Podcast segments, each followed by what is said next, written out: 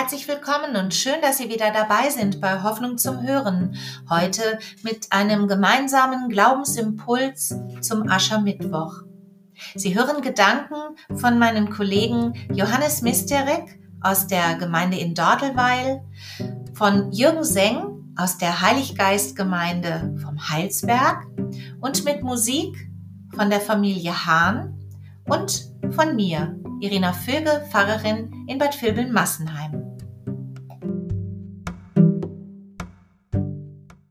Hör mal, der Dortelweiler Glaubensimpuls zum Beginn der Passions- und Fastenzeit Aschermittwoch. Musikalisch gestaltet von Jutta Hahn. Wir sind Johannes Misterek, Jürgen Seng und Irina Vöge, Pfarrerin und Pfarrer in Bad Vilbel. Aschermittwoch ein Tag, der noch gar nicht so lange wieder Einzug in den Festkalender und das Bewusstsein der evangelischen Kirche gehalten hat. Mit dem Aschekreuz, das heute in vielen katholischen und auch evangelisch-lutherischen Gemeinden den Gläubigen auf die Stirn gezeichnet wird, bekennen die Gläubigen öffentlich ihre Bereitschaft zur Umkehr und zur Buße.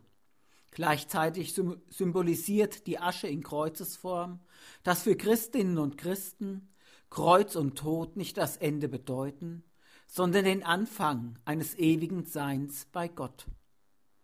Aschermittwoch, Beginn der Passionszeit, Start für die Aktion Sieben Wochen ohne.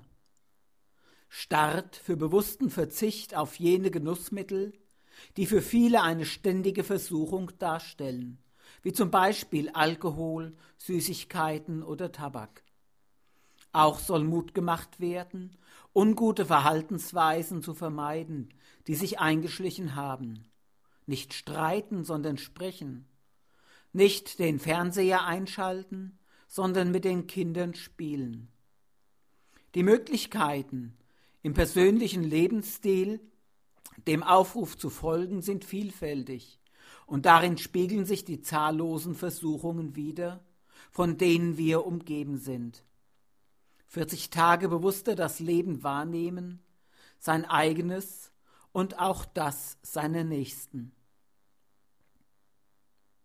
Von Jesus wird erzählt, dass er 40 Tage und 40 Nächte gefastet hat, ja, dass er von Gottes Geist in die Wüste geführt wurde. In dieser Geschichte geht es nicht um die Banalitäten des Alltages. Als Jesus in der Wüste ist, geht es um die Bewährung seines Auftrags. Es geht um die tiefen Dimension seines Lebens. Seine Versuchungsgeschichte handelt von dem, was am Ende wirklich zählt. Ich bin sicher, wenn ich 40 Tage lang in der Wüste wäre und dabei fasten würde, also wenig bis gar nichts gegessen hätte, es bräuchte keinen Teufel, um mich auf die Probe zu stellen.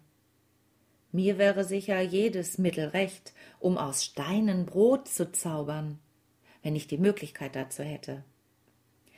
Die Aussicht, endlich etwas zu bekommen, was mich satt macht, würde in mir sicher jeden Instinkt wecken. Nicht so der Sohn Gottes, Jesus. Ob er gezögert hat, das steht nicht in der biblischen Überlieferung. Doch er antwortet, wie ein guter Sohn Gottes antworten muss, obwohl ihn der Hunger quält. Mit einem Wort aus der hebräischen Bibel, dass der Mensch nicht vom Brot allein lebt, sondern vom Wort Gottes. Und Jesus wurde kurz vorher bei seiner Taufe mit diesem Wort Gottes bedacht. Dies ist mein geliebter Sohn. Gottes Wort ist immer, ich liebe dich. Spätestens jetzt wird mir klar, hier geht's nicht um ein nettes Vorbild für mich, dass ich mal ein bisschen auf Süßigkeiten in den sieben Wochen bis Ostern verzichten sollte. Es geht um die Frage, was mir über das eigene Leben hinaus Sinn und Hoffnung gibt und meinen Geist satt macht meine Seele mit Gutem sättigt. Und ich denke, zugleich dankbar und beschämt, daran, dass ich im Überfluss lebe und weit davon entfernt bin, Mangel zu leiden. Doch dass mich das nicht davor bewahren kann, an anderer Stelle zu verhungern. In dieser Corona-Wüstenzeit kommt doch niemand in unserem Land an einer Erkenntnis vorbei. Mein Überfluss gibt meinem Leben nicht automatisch einen Sinn und Wert. Der Überfluss hilft nicht weiter, wenn das Leben sonst leer ist. Ganz im Gegenteil. Die vielen Genussmittel können zum hilflosen Versuch werden, meine innere Leere zu füllen. Sie betäuben meinen Durst nach wirklichem Leben. Der Philosoph Sören Kierkegaard soll mal gesagt haben, die Liebe des Spießbürgers zu Gott tritt ein, wenn das vegetative Leben in voller Wirksamkeit ist und sich die Hände behaglich über dem Bauch falten. Zumindest möchte ich mich davor hüten, zu denken, dass der Überfluss, in dem ich lebe, ein Zeichen dafür ist, dass Gott mich besonders lieb hat. Und schon bin ich in Gedanken bei allen, die Mangel leiden an Brot und Hoffnung. Und ich bekomme eine Ahnung davon, dass ich die Passionszeit zur selbstkritischen Besinnung nutzen kann, um zu spüren, dass Verzicht nicht nimmt, sondern gibt. Und ich werde neugierig zu erfahren, was mich über Schwieriges und Unerfülltes hinwegtröstet und was mich blind und taub macht gegenüber meiner inneren Wahrheit und Gottes Wahrheit. Und ich bekomme Hunger danach, meine Sehnsüchte und meinen inneren Mangel nicht zu stillen mit Methoden, die gegen Gottes Willen sind, weil von seiner Liebe meine Existenz wirklich abhängt. Jesus wurde auf die Probe gestellt, versucht, wie wir. Auch er war angewiesen auf etwas, was ihm half, die Entbehrungen zu ertragen. Ja, so menschlich nahe ist Jesus uns. Er brauchte einen Beistand. Was war das, was Jesus geholfen hat, seinem Weg treu zu bleiben? Und könnte das für uns auch eine Hilfe sein, in den kommenden 40 Tagen auf Ostern zu, wieder mehr zu uns und zu Gott zu finden? Eben gerade hat Jesus bei seiner Taufe von seinem himmlischen Vater die Zusage empfangen, Du bist mein geliebter Sohn, auf dir ruht mein Wohlgefallen. Immer wieder gibt es Versuche, mich von meinem Lebensweg als ein Sohn, als eine Tochter Gottes abzubringen, von den Lebensumständen, von anderen, aus mir selbst. Doch ob ich zu Gott gehöre, sehe ich nicht am Beifall der anderen. Jesus soll sich von der Tempelzinne hinabstürzen, Gott würde ihn schon auffangen und alle würden erkennen, er ist es. Präsentiere dich, so lockt ihn der Durcheinanderbringer. Schaffe etwas, woran du deinen Wert ablesen kannst. Daran, wie du bei den Menschen anerkannt bist, kannst du Gottes Liebe zu dir ablesen. Und Jesus kontert. Du sollst den Herrn, deinen Gott, nicht versuchen. Nein, ich werde niemals auch nur einen Menschen für mich zu gewinnen versuchen, indem ich ihn durch ein Wunder beeindrucke. Meine Aufgabe ist es nicht, etwas Sensationelles zu tun, woraufhin dann die Menschen überwältigt sind und unter der Macht dieses Eindrucks an mich glauben. Meine Aufgabe ist es, den Willen Gottes zu tun und seine Wege zu wählen und zu gehen. Denn das macht frei, frei in Gott. Denn Gott, der himmlische Vater, sieht dich an liebevoll, barmherzig und kein Coronavirus, kein Scheitern, keine Macht der Welt kann dich trennen von dem, der deine Lebensmitte ist und der dir täglich Leben, Liebe und Kraft schenkt. Die dritte Versuchung ist die gefährlichste überhaupt, wie ich finde. die Versuchung der Macht. Hier ist der Ort der hohe Berg, die weite Sicht auf die Reichtümer der Erde und die Reiche der Welt. Zeichen, dass es um das von oben herab geht, um das Beherrschen anderer. Der Teufel verspricht Jesus die Herrschaft über die ganze Welt, wenn du dich vor mir niederwirfst und mich anbetest. Wie viele Diktatoren sind dieser Versuchung erlegen und so Sklaven ihrer Machtgelüste geworden. Macht über andere haben zu wollen, ist eine Versuchung, die aber auch in jeder Beziehung von Menschen stets und immer präsent ist. Sie beginnt schon bei Geschwisterkindern im Kleinkindalter und hört nicht einmal nach jahrzehntelanger Ehe auf. Jesus aber ist daran nicht interessiert.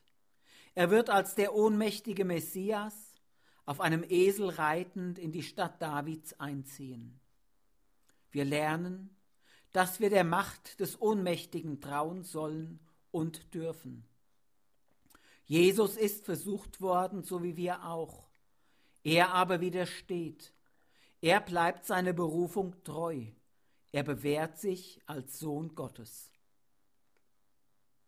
Wir wünschen Ihnen und uns, dass die Art und Weise, wie wir die Fastenzeit gestalten, uns sensibler und offener macht für das Geheimnis unserer wahren Identität, ein Sohn, eine Tochter Gottes zu sein.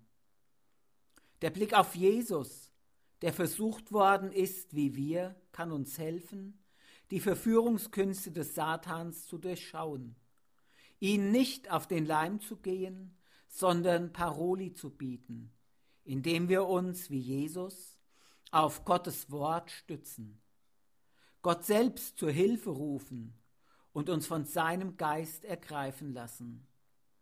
Denn wir tun gut daran, das Böse nicht zu unterschätzen, sondern es ernst zu nehmen. Denn auch das Böse hat, genau wie das Gute, seine Auswirkung.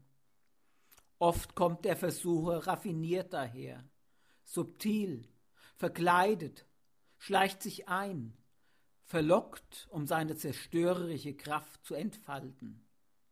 Sogar unter dem Mantel der Frömmigkeit kann das Böse erscheinen, bestens getarnt unter dem Mantel des Moralisierens, der Enge, der Härte, der Kontrolle, der Kritiksucht, der Verleumdung, der Rechthaberei, der giftigen Worte oder der Unbarmherzigkeit. Alles, was uns einreden will, wir müssten unsere Identität in Gott selbst verschaffen, wie auch immer, ist eine Versuchung, ein Versuch, uns unserer wahren Würde zu berauben, die wir mit allen Menschen teilen. Der Vater im Himmel spricht Jesus zu, Du bist mein geliebter Sohn. Und Jesus lehrt uns das Gebet des Vertrauens, das auf Gottes Selbstzusage antwortet mit Vater, lieber himmlischer Du, ich bin dein Kind. Im Fürbittgebet verbinden wir uns nun mit Jesus Christus und untereinander und bringen unsere Anliegen vor Gott. Sei mir gnädig, Gott. Sei uns gnädig. Nichts ist in diesen Tagen so, wie es sein sollte. Wir Menschen streiten uns. Ein Virus bedroht die ganze Welt. Obdachlose erfrieren. Flüchtlinge erhalten keinen Schutz. Die Rücksichtslosen genießen ihre Privilegien. Die Verzweifelten sind trostlos. Du Gott musst es richten. Wir bitten dich, schenke uns Glauben und Zuversicht. Sei mir gnädig, sei uns gnädig. Der Hunger ist groß, die Kinder sollen lernen, die Wissenschaftlerinnen forschen und lehren, die Ärzte geben ihr Bestes.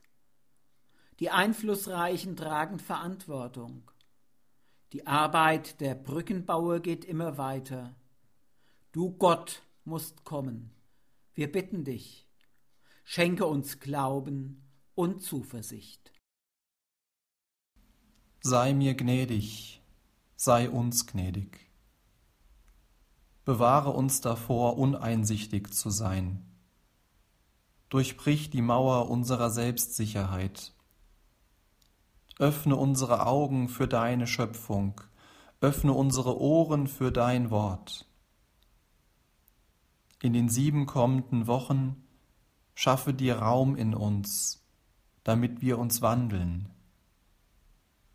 In den sieben kommenden Wochen schaffe dir Raum durch uns, damit sich diese Welt wandelt mit Jesus Christus.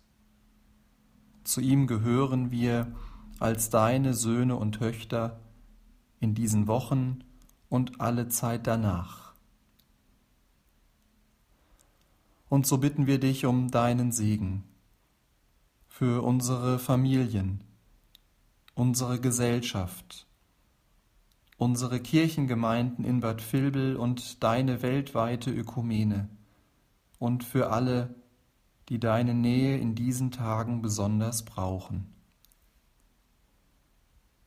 Segne uns und behüte uns. Lasse leuchten dein Angesicht über uns und sei uns gnädig. Erhebe dein Angesicht auf uns und schenke uns Frieden. Amen. Der Vater im Himmel spricht Jesus zu, Du bist mein geliebter Sohn. Und Jesus lehrt uns das Gebet des Vertrauens, das auf Gottes Selbstzusage antwortet mit Vater, lieber himmlischer Du, ich bin dein Kind. Im Fürbittgebet verbinden wir uns nun mit Jesus Christus und untereinander und bringen unsere Anliegen vor Gott. Sei mir gnädig, Gott. Sei uns gnädig. Nichts ist in diesen Tagen so, wie es sein sollte. Wir Menschen streiten uns. Ein Virus bedroht die ganze Welt. Obdachlose erfrieren.